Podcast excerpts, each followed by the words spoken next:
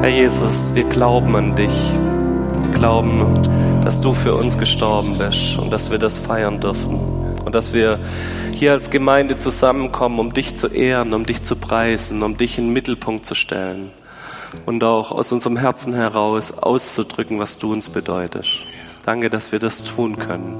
Und dass wir in dieser Haltung dich immer wieder ehren dürfen. Amen.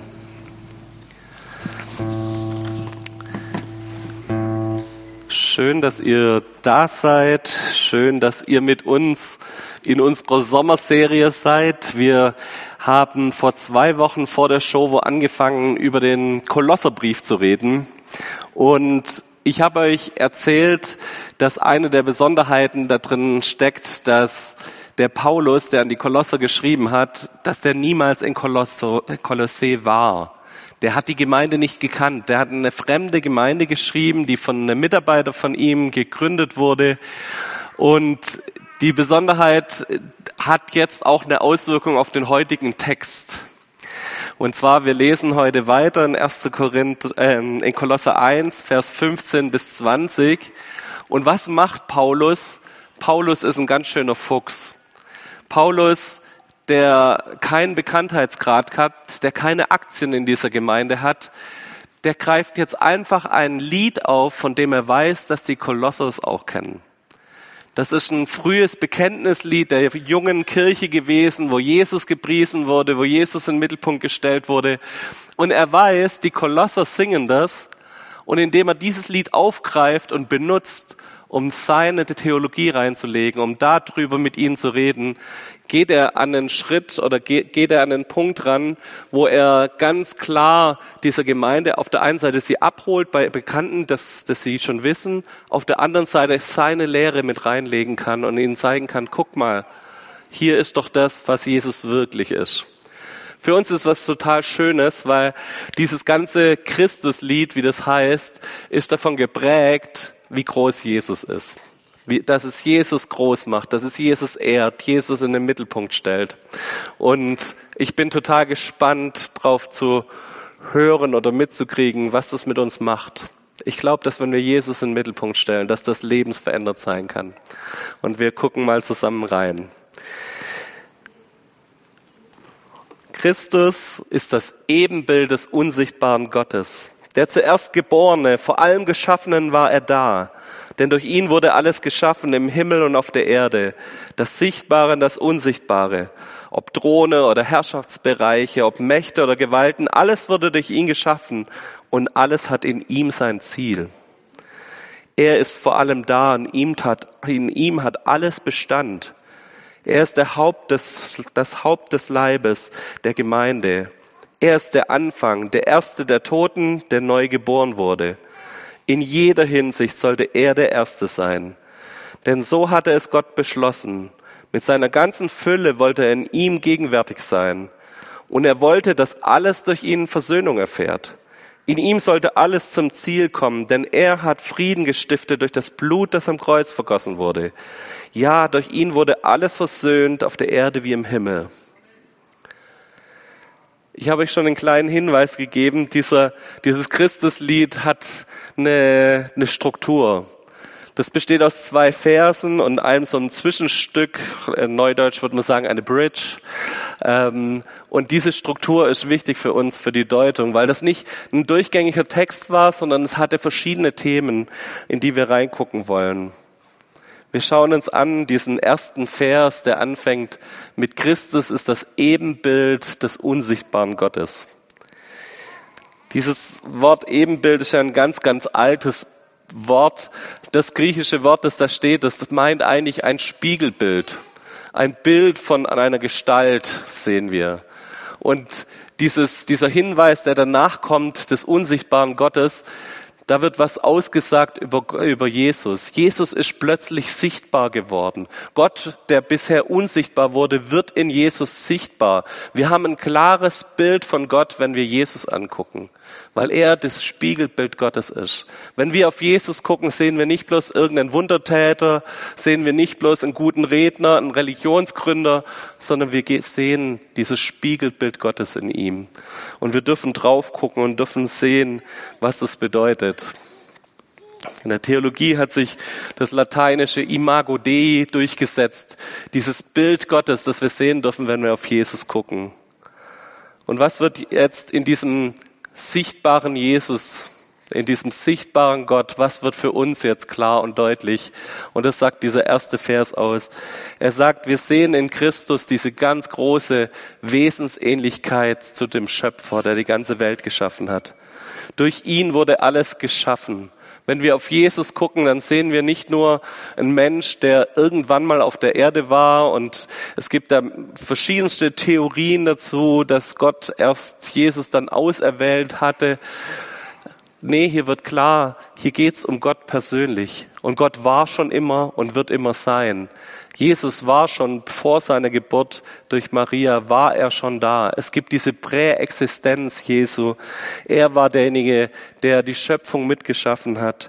Er war dieser Schöpfungsmittler. Und in Christus wird uns der ganze Charakter Gottes, die ganze Wesenszüge Gottes werden sichtbar. Uns wird sichtbar derjenige, der das ganze All, den ganzen Kosmos geschaffen hat. Er wird sichtbar in Jesus. Ich, für mich ist das ein richtig schöner Gedanke nochmal zu überlegen. Wir reden oft drüber, Gott ist nicht greifbar. Wir reden oft drüber, ja, Gott ähm, besteht jetzt vielleicht auch mehr in unseren Gefühlen und unseren Themen. Nee, was Paulus hier sagt, ist, wir sehen Gott. Wenn wir auf das Leben Jesu gucken, wir sehen Gott. Wir sehen seine Wesenszüge, seine Art, seine Liebe, sich für alle hinzugeben, wird so klar sichtbar. Da ist nichts verborgen, da ist nichts in dem, in diesem Charakterzug Gottes ist nichts, wo wir sagen können, nee, wir sehen es doch gar nicht und es ist gar nicht greifbar, sondern es wird richtig lebendig für dich, für mich, für uns alle. Und ein kleiner Seitenhieb gegen die Kolosser gibt es in dem Text auch noch. Ich weiß nicht, ob ihr euch noch erinnert an diese kolosseische Irrlehre von vor zwei Wochen, dass die solche Engelswesen angebetet haben und gesagt haben, ach, da gibt's, da muss man sich vielleicht in den himmlischen Sphären irgendwie bewegen, um höhere Erkenntnisse zu bekommen. Was macht Paulus? Er baut da einfach noch einen Nebensatz ein, denn das Sichtbare und das Unsichtbare, ob Throne oder Herrschaftsbereiche oder Mächte, Gewalten, alles wurde durch ihn geschaffen und alles hat in ihm sein Ziel. Er sagt noch mal kurz, ja, es gibt geistliche Mächte, es gibt Engelswesen, aber hey, alles hat in Jesus sein Ziel, alles wurde durch Jesus geschaffen und die Hauptsache ist, du guckst auf Jesus, nicht auf irgendwelche Engel. Die sind alles Unterwesen, die nichts auf der Ebene mit Jesus zu suchen haben. Kleiner Seitenhieb gegen diese kolosseische äh, Lehre, die ich sehr, sehr spannend finde. Lass uns mal drauf gucken. Dieses, dieser Begriff Ebenbild wird noch zweimal verwendet oder wird mehrmals noch verwendet, aber an zwei richtig wichtigen Stellen in der Theologie von dem Paulus. Warum ist es dem Paulus so wichtig, dass Christus sichtbar wurde? Warum ist es ihm so wichtig zu sagen, hey, wenn wir Christus anschauen, dann haben wir einen sichtbaren Gott? Der Paulus hat dazu, ich will euch zwei Verse aus Römer und aus dem zweiten Korinther vorlesen, eine eigene Theologie ähm, aufgestellt, wie diese Verwandlung von uns Christen passiert. Wie schaffen wir es, diesen neuen Menschen anzuziehen?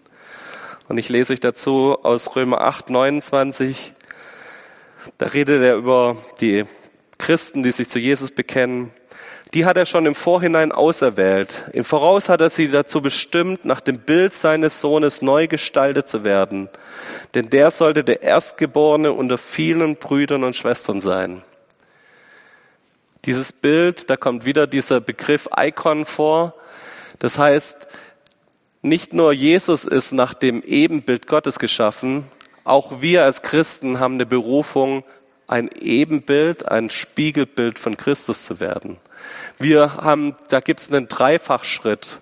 Wir sehen Gott in Jesus, aber auch wir dürfen anfangen, diese Spiegelbildlichkeit zu Jesus zu entwickeln. Wir sind aufgefordert, dass wir da einen Weg gehen, so dass er zwar der Erste ist unter vielen Brüdern und Schwestern, aber dass wir als Brüder und Schwestern hinterherkommen, dass wir ihm ebenbildlicher werden, dass wir in diesen Prozess der Verwandlung gehen. Und jetzt könnten wir groß drüber reden, wie funktioniert dieser Prozess?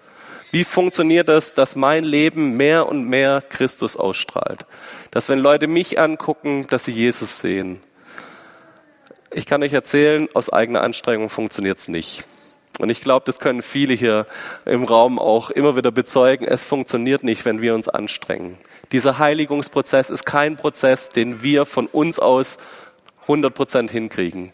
Es braucht eine gewisse Disziplin. Es braucht, dass ich mich mit Themen auseinandersetze. Es braucht es, dass ich mich auf den Weg mache und dass ich will und diesen Wunsch lebe, dass ich verändert werde und dass Jesus in mir immer mehr sichtbar wird.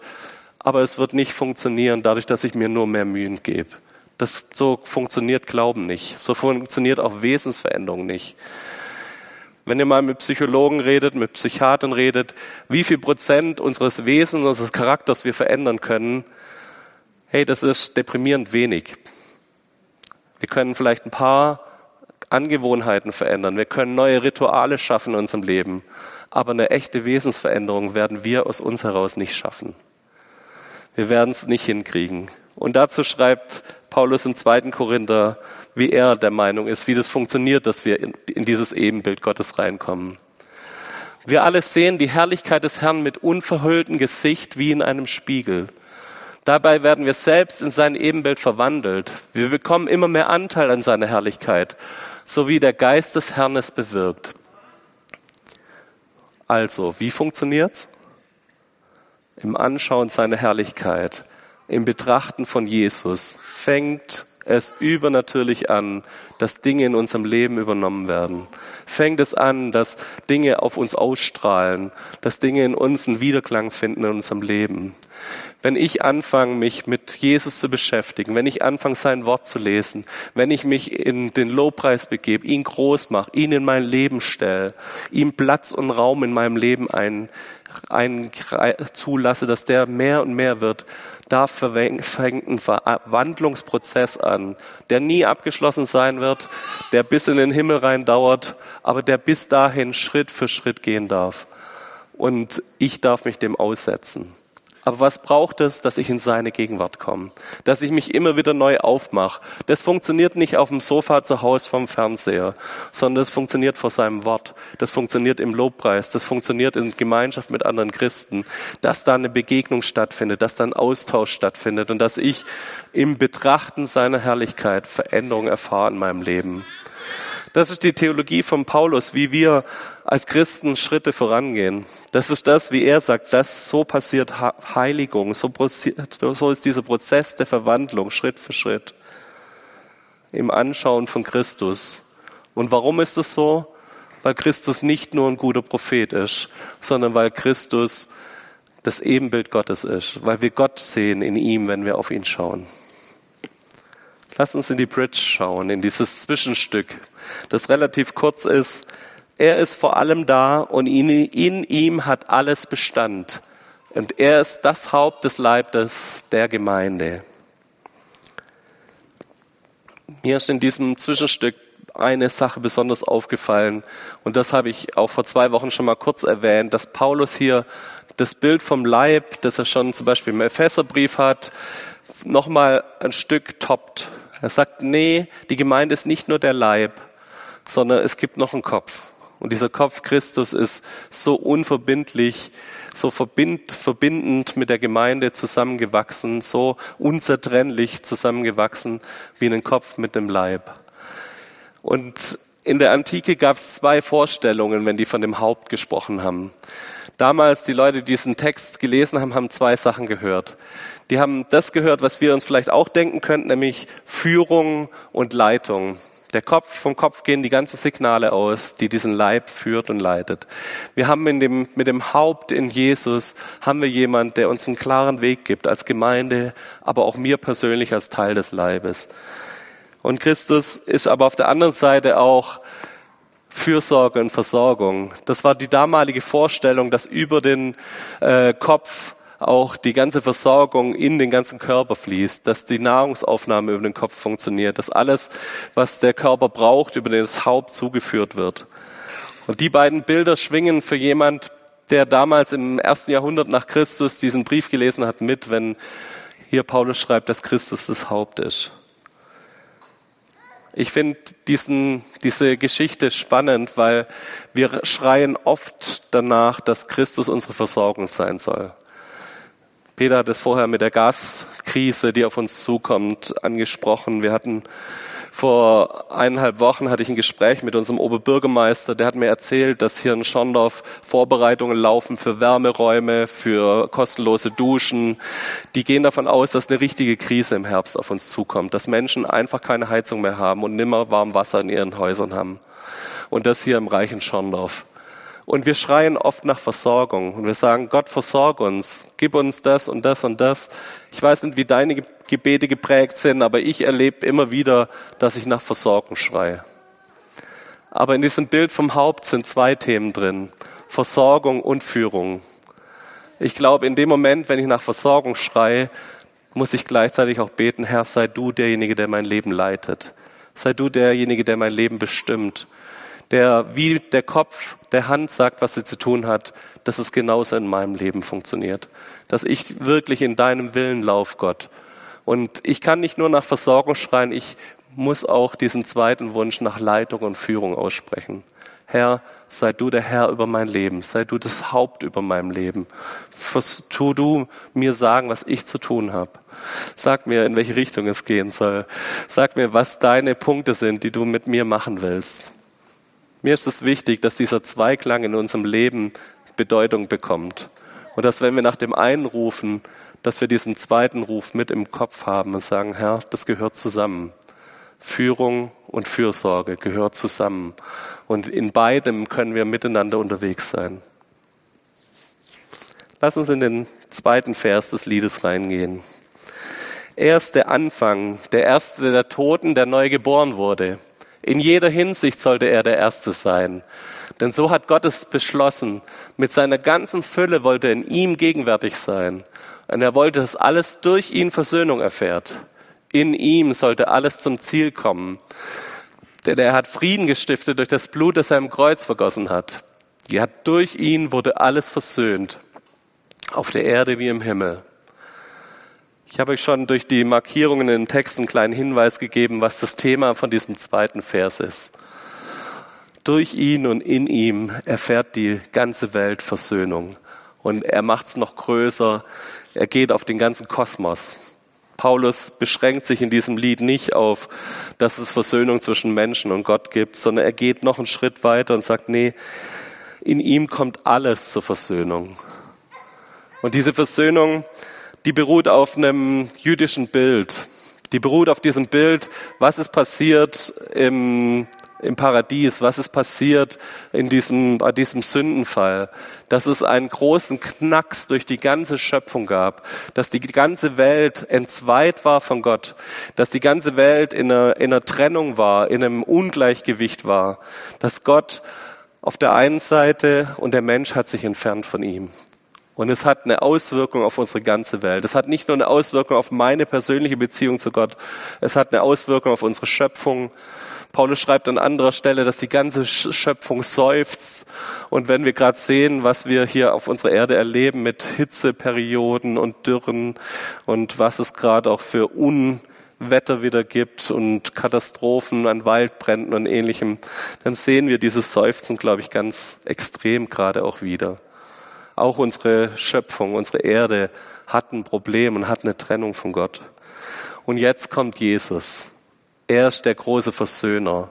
Er ist der, der beides wieder in den Gleichgewicht bringt. Und das Spannende ist, dass, dass Paulus diese Rettung, die wir in Jesus haben, diese Versöhnung mit ihm, dass dieser Weg zu Gott wieder komplett frei ist, dass wir wieder die Möglichkeit haben, Frieden zwischen Gott und mir zu schaffen, dass ich darauf eingehen kann, dass ich zu diesem Angebot Gottes Ja sagen darf. Diese Möglichkeit besteht durch die Versöhnung durch Jesus. Und ich habe das, glaube ich, in, vor zwei Wochen auch schon erwähnt. Für den Paulus ist da nichts groß Zukünftiges in diesem Text drin. Wenn ihr mal genauer in den Text reinguckt, wenn ihr vielleicht noch mal kurz den Bibeltext anschauen können, da ist vieles in der Gegenwart geschrieben. Paulus äh, sagt, Jesus hat schon versöhnt, hat durch seine Tat am Kreuz, er hat es schon gebracht. Da wird dieses, ich hab's jetzt schon, ich darf jetzt schon da drin leben, wird ganz groß betont von dem Paulus. Nicht irgendwann in ferner Zukunft gibt es eine Versöhnung, eine Rettung, sondern dieses Versöhnungsangebot ist jetzt da und ist passiert durch diese Tat am Kreuz. Wie können diese Themen in unserem Alltag Anwendung finden? Wir haben uns jetzt über ein Lied unterhalten, das Paulus von den Kolossern aufgegriffen hat. Aber wie kann das praktisch werden in unserem Leben? Wie kann, können diese Wahrheiten, die das Lied ausdrückt, wie kann das irgendwie in unserem Herzen Anklang finden?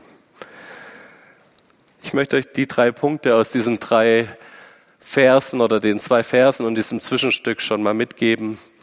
Das eine ist diese Verwandlung im Anschauen. Wenn ich Jesus anschaue, dann passiert Verwandlung in meinem Leben. Dann fängt an, was auf mich abzufärben. Dann fängt an, was auf mich abzustrahlen. Ich fange an, Gottes Herrlichkeit zu reflektieren in das Leben von anderen Menschen hinein. Das zweite ist diese Hauptgeschichte. Führung und Fürsorge, dieses Gleichgewicht, das Gott ganz klar auch auf unser Leben legt und sagt, hey, ich biete dir meine Führung an, ich biete dir meine Fürsorge an. Es gibt bloß beides gleichzeitig. Aber wenn du willst, dass Jesus mehr und mehr das Haupt über deinem Leben ist, mehr und mehr derjenige ist, der dir Führung und Fürsorge anbietet, dann ist das was, was ich heute umsetzen kann, was ich heute mitnehmen kann in mein Leben. Und das Letzte ist dieser Versöhnungsakt Gottes. In Jesus sind wir schon längst mit Gott versöhnt. Und wenn wir dieses Angebot vom Kreuz annehmen, erleben wir echten Frieden, erleben wir echte Befreiung, echte Versöhnung. Da ist kein Krieg mehr zwischen Gott und mir. Da ist kein Krieg mehr zwischen mir und all dem, was Gott für mich hat, sondern da ist Versöhnung da. Da ist ein Zugang da. Da ist ein freier Weg. Diese Versöhnungsangebot ist was, was Gott auf unser Leben legt und wo er uns anbietet und sagt, hey, hier ist mein Angebot. Nimmst du es an oder nimmst du es nicht an? Wir haben jetzt eigentlich uns die letzten 25 Minuten mit einem Lobpreislied beschäftigt.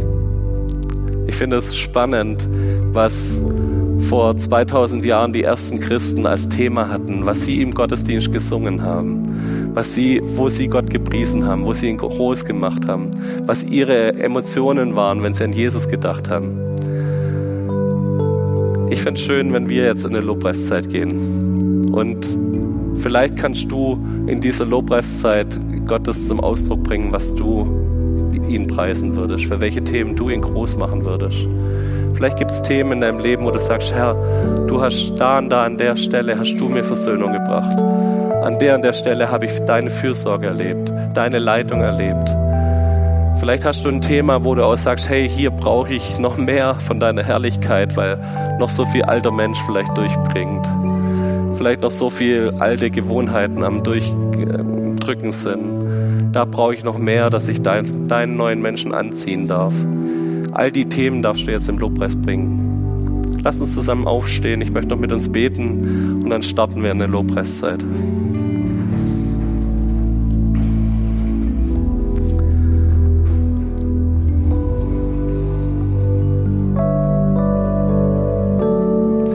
Herr Jesus, unser Wunsch ist, dich groß zu machen, dich zu ehren, so wie es schon der Paulus und die Kolosser gemacht haben.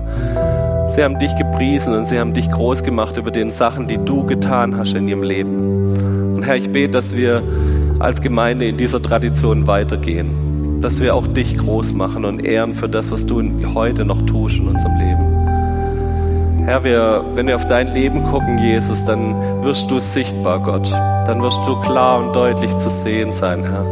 Und ich danke dir, dass wir im Lobpreis dir begegnen dürfen, dass du uns die letzten 2000 Jahre noch deinen Heiligen Geist geschenkt hast, der dich auch immer wieder auf dich hinweist, der dich groß macht. Und Heiliger Geist, ich bete, dass du jetzt bei den nächsten Liedern mitten unter uns bist, dass du uns prägst, dass wir dich ehren dürfen, dass wir dir sagen dürfen, was wir von dir halten, Herr.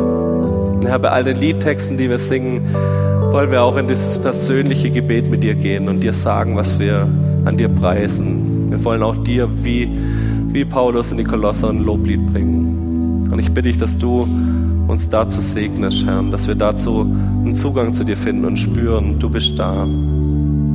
Amen.